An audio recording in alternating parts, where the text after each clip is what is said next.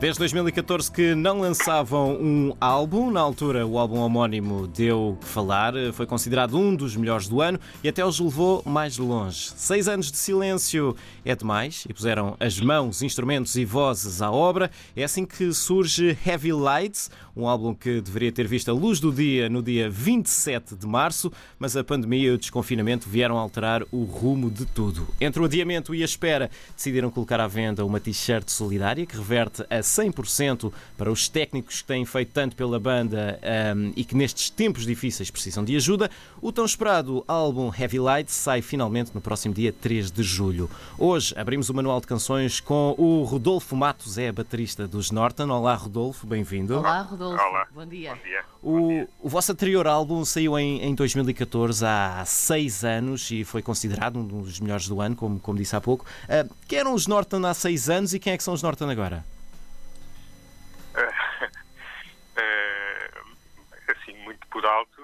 Eram anos mais novos, basicamente. Eh, não tínhamos, não tínhamos, não tínhamos vivido, acho que em seis anos, em seis anos cresce bastante. Um, e muita coisa mudou nas nossas vidas pessoais eh, durante esses seis anos. Mudámos de, alguns mudámos de, de cidade, uh, nasceram crianças, Uhum. uh, tocámos bastante Portugal como lá fora. Tivemos uma experiência que nos marcou bastante, que foi a nossa ida ao Japão. Uh, acho que amadurecemos bastante e, e, e no, no, no, disco novo acho que, acho que se consegue perceber isso. Rodolfo, tu achas que no meio desses seis anos que tiveram tanto para contar também, dá para marinar bem a criatividade e surgir com mais força agora? Ou achas que essa pausa foi demasiado grande e isto já devia ter acontecido há mais tempo? Assim, nós não vemos bem como uma pausa, porque nós na realidade nunca tivemos parados.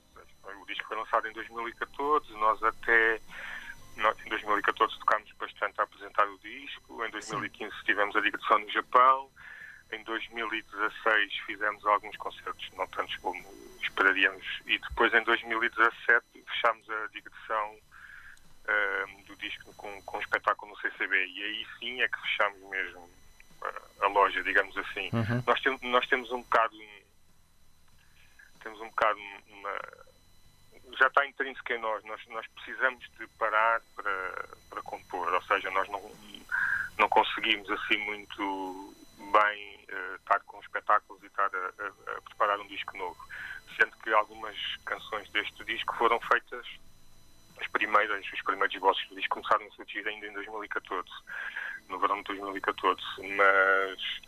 E nós também temos, nós somos um bocado old school, nós gostamos de. achamos que faz sentido as bandas, ao contrário do que está a passar na indústria há, há uns anos para cá, nós achamos que faz sentido as bandas. Uh, desaparecerem um bocadinho, ou seja, faz sentido dar espaço às outras bandas, faz sentido os fãs terem saudades da banda, de verem ao vivo, de ouvir músicas novas. Uhum. Se um artista está sempre a lançar coisas novas, acaba por ser uma saturação do mercado, uma saturação dos fãs.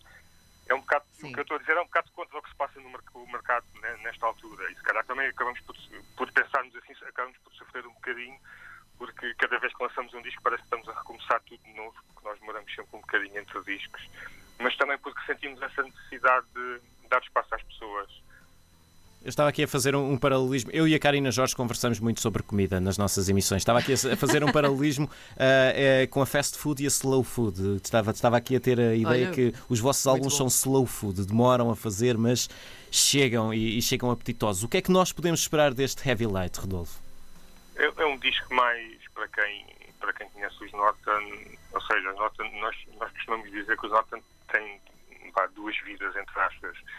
Nós temos, este é o quinto disco, os dois primeiros uh, foram com, com um vocalista e depois em 2011 no Les of Love United o Pedro, uh, que já era guitarrista e fazia segundas vozes, assumiu a voz principal e o Alexandre, que cantava só, saiu da banda.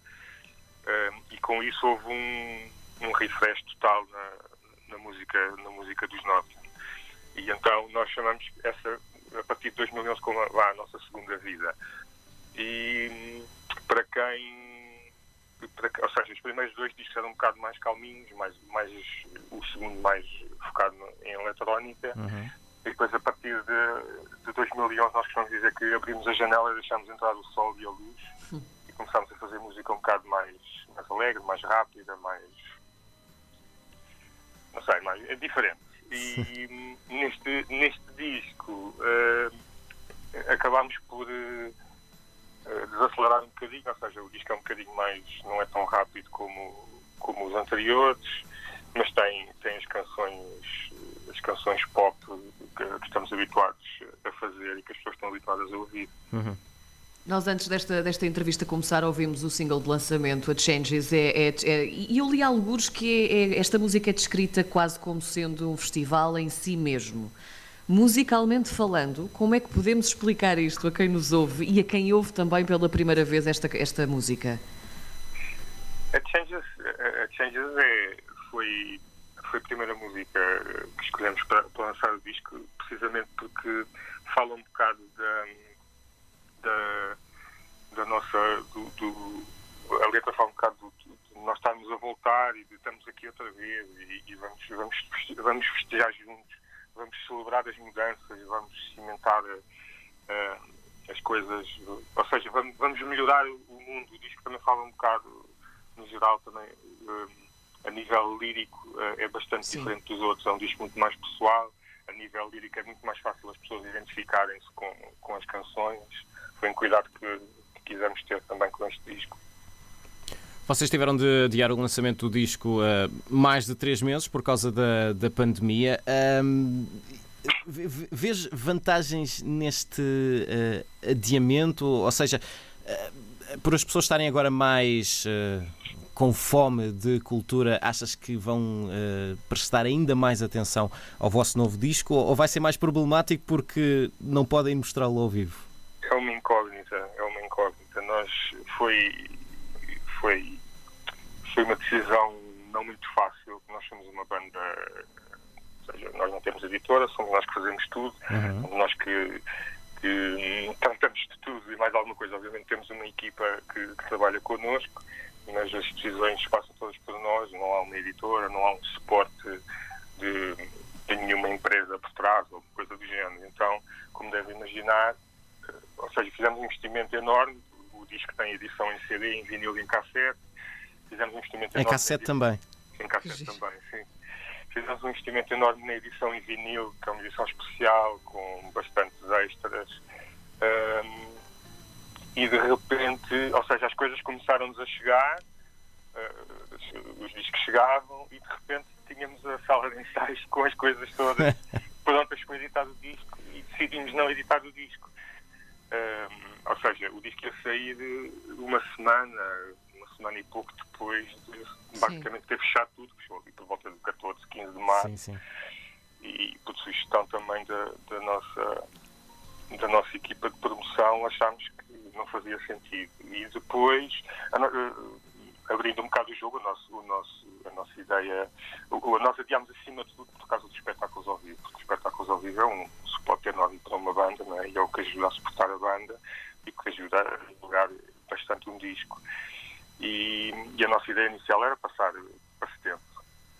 Só que depois achámos, começámos a ver as coisas, como as coisas começaram a fluir e achamos que setembro vai ser uma enxurrada de lançamentos. Os que já estavam previstos para setembro, os que vão ser, os que foram adiados para setembro, e achamos que agora era a melhor altura, que não conseguíamos ter mais o disco, já temos o disco pronto desde fevereiro, as cópias, tudo. Já queimava nas mãos? Eh, já queríamos mostrá-lo, queremos, queremos, que as pessoas o, o ouçam o mais rápido possível, que só assim faz sentido, né? é para as pessoas ouvirem, para, para viverem o disco.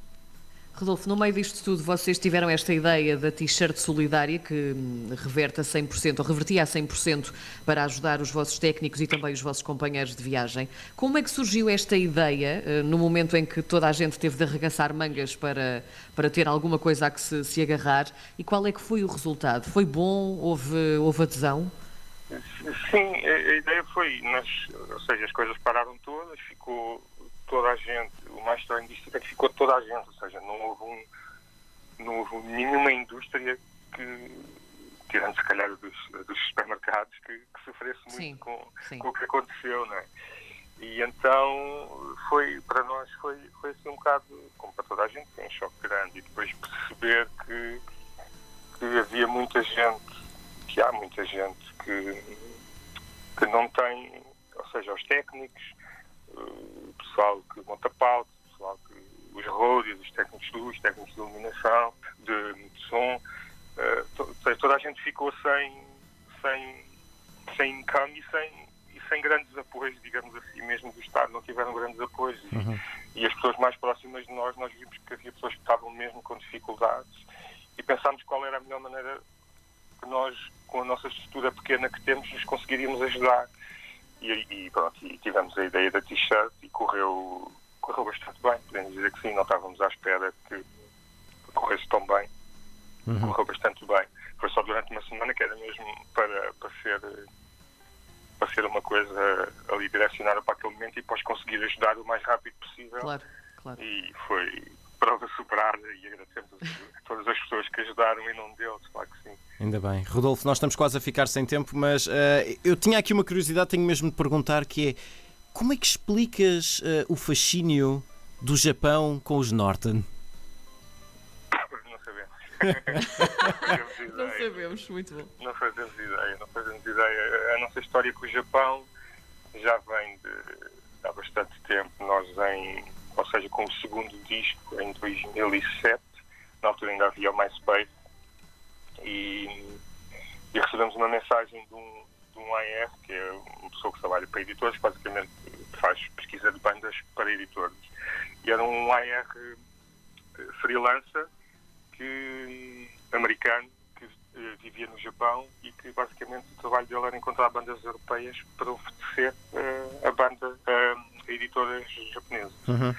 Pronto, e na altura recebemos, recebemos uma proposta para editar o disco no Japão, conseguimos editar o disco lá, depois, com o Layers of the Night, recebemos já diretamente de outra editora uma proposta para editar o disco lá, que foi também a editora que editou o disco, o, o último, o anterior, de 2014, e com esse disco conseguimos, conseguimos finalmente ir lá com, com alguns apoios da embaixada e tudo mais. E, ou seja, conseguimos perceber ao vivo o que é, o que é ou seja, o carinho que eles têm pelos artistas e a devoção que eles têm pelos artistas. Uma banda, uma banda pequena de, do interior de um país pequeno chega a Tóquio e tem, tem, e tem, tem as salas esgotadas uhum. e, tem, e vende o merchandising todo num instante e, e tens pessoas a vir a fazer 300 eh, quilómetros para ir aos concertos todos que nós fizemos. Ai, Ou seja, foi assim uma coisa, foi assim uma coisa fora de série mesmo. Sim. E as imagens da vossa viagem ao Japão fazem parte do, do videoclipe do Passengers, que é também um dos, um dos, singles deste Heavy Lights. O Heavy Lights sai um, a 3 de julho, estamos ansiosos por aqui, eh, Rodolfo. Tivemos a conversa com o Rodolfo. Tivemos a conversa com o Rodolfo Matos, é o baterista dos Norton. Obrigado, Rodolfo. Um abraço. Obrigada, Rodolfo. Obrigado. Um beijinho. Obrigado. Obrigada.